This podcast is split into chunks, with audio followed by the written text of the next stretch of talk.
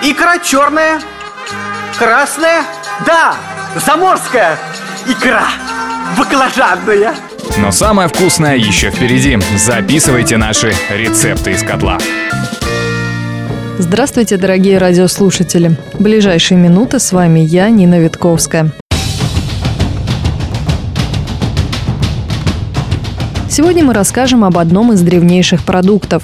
Речь пойдет о тыкве. В средние века ее не только употребляли в пищу, но и использовали для создания предметов обихода – посуды, винных бутылок, колобасов, ванночек для детей и колыбелей. Существует и восточное предание о бедняке, который во время Великого потопа разрезал самую большую тыкву, посадил в нее всю свою семью и таким образом спасся.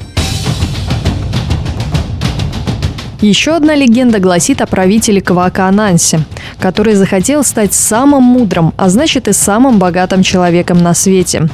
И решил Квака Ананси забрать себе все умные мысли человечества. День и ночь думал он, как же это сделать. И придумал. В огромной тыкве он собрал и хорошенько перемешал все умные мысли мира. А чтобы тыкву никто не украл, Квака решил пристроить ее на самом высоком дереве своего королевства – но когда он поднимал туда тыкву, та упала, раскололась, и вся мудрость человечества снова распространилась по миру. В Средневековье тыкву включали в состав приворотных зелий, поскольку считалось, что этот овощ обладает эффектом афродизиака. Народные сказания приписывали тыкве способность исцелять от укусов змей и выводить веснушки – со средневековым рецептом приготовления тыквы вас познакомит шеф-повар клуба исторической реконструкции «Борхейм» Кристина Виницкая огромное количество рецептов, которые были придуманы в те времена, но они так или иначе перекликаются, опять же, из-за того, что скудность приправ, малоизвестные способы приготовления. Ну и опять же, из региона в регион переходили, как правило, одни и те же рецепты, которые немного усовершенствовали в зависимости от тех или иных специй, которые произрастали или были доступны в регионах. Но, в принципе, рецепт приготовления средневековой тыквы был у всех одинаковый, ну или более или менее приблизительно похож.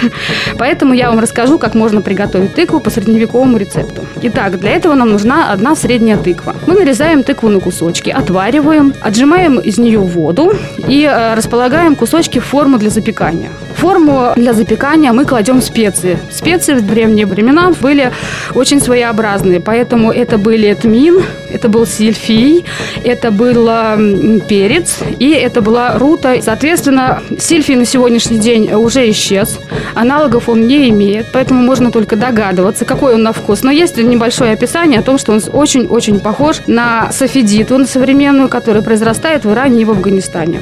Соответственно, после того, как мы положили все эти специи, мы доливаем немножечко уксуса, смешиваем с небольшим количеством вина.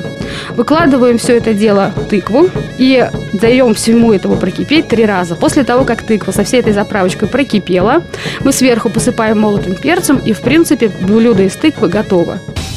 В зависимости от региона тыкву подавали либо с мясом, либо с медом. Она могла быть как гарниром, так и самостоятельным блюдом. Если при приготовлении долить бульон в саму тыкву, то получится сытный суп.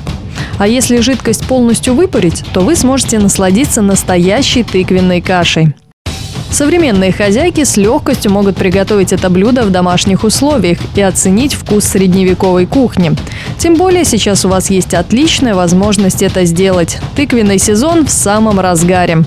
На этом наша передача подошла к концу. Готовьте, удивляйте и слушайте о новых блюдах через неделю в программе «Рецепты из котла».